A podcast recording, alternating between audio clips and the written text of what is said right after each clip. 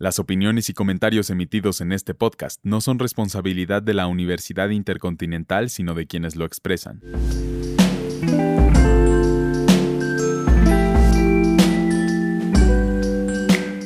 Todo pasa y todo queda, pero lo nuestro es pasar.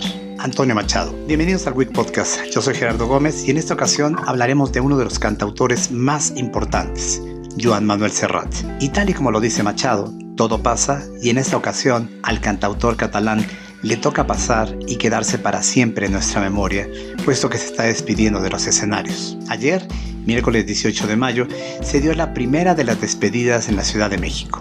Fue un encuentro emotivo, amoroso, parecía uno de tantos reencuentros del poeta con su público fiel latinoamericano, pero no lo era. Este fue especial. Ya no habrá más giras, no más aplausos, no más gritos pidiendo canciones que muy probablemente no cantará, no más largas filas comprando boletos y no más souvenirs para recordar cada concierto. Pero esta despedida estuvo llena de buenos momentos y de alegría. La gira se llama El vicio de cantar, 1965-2022 y marca precisamente el año en el que inició su carrera y el año de la despedida de los escenarios, si bien no de la música, en donde esperamos siga componiendo y grabando canciones, llenas de personajes entrañables que tal y como lo dijo en el concierto, no son ni de verdad ni de mentira, y viven en el limbo de emociones entre la realidad y la fantasía, pero también nunca envejecen. Y en algún momento empezó a enumerar algunos, como Merceditas, del romance de Curro el Palmo, La Señora, cuyo nombre dice no recordar, y que siempre tendrá 40 años de la famosa canción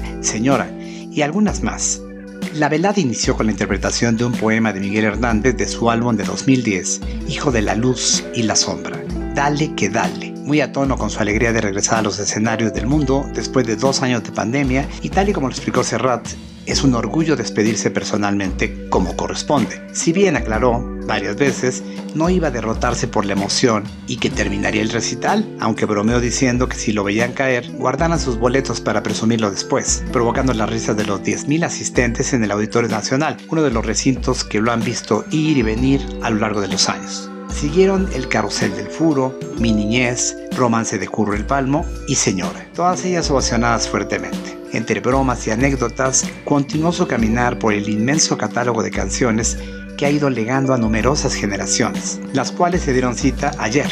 Iban los contemporáneos del autor, los hijos y los nietos, por lo que la juventud y la madurez se mezclaron en las gradas. Continuó con Lucía, No hago otra cosa que pensar en ti, algo personal y antes de interpretar Las Nanas de la Cebolla, otro poema de Miguel Hernández, recordó al autor de Orihuela a 80 años de su muerte y recordó también a su amigo Alberto Cortés, quien le llevó la canción originalmente. La siguiente interpretación fue para la libertad, también del mismo autor. El siguiente momento fue muy emotivo. Serrat recordó sus orígenes en Barcelona, en el barrio de Poble Sec, y a sus padres, en particular mencionó a su madre, la cual en sus ratos libres cosía pijamas para ayudarse, y a continuación cantó Cansado de Bressol, en catalán, vinieron una tras otra, hoy por ti, mañana por mí, y es caprichoso el azar, habló de sus amigos en México y para sorpresa de todos le pidió a Manuel Mijares que subiera al escenario y cantaran juntos Hoy puede ser un gran día, lo que resultó en una gran ovación. Recuerdos, tu nombre me sabe a hierba,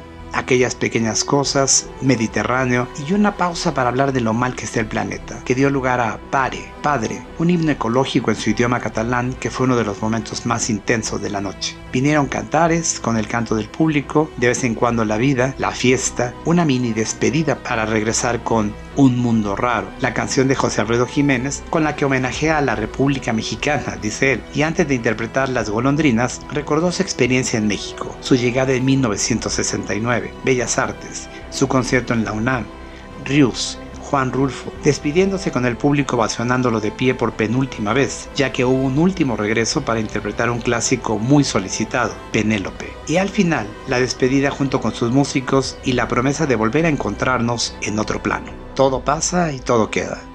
Joan Manuel Serrat. Gracias por escuchar este capítulo. Les recordamos que este es un proyecto institucional de la Universidad Intercontinental por parte de la Licenciatura en Comunicación Digital.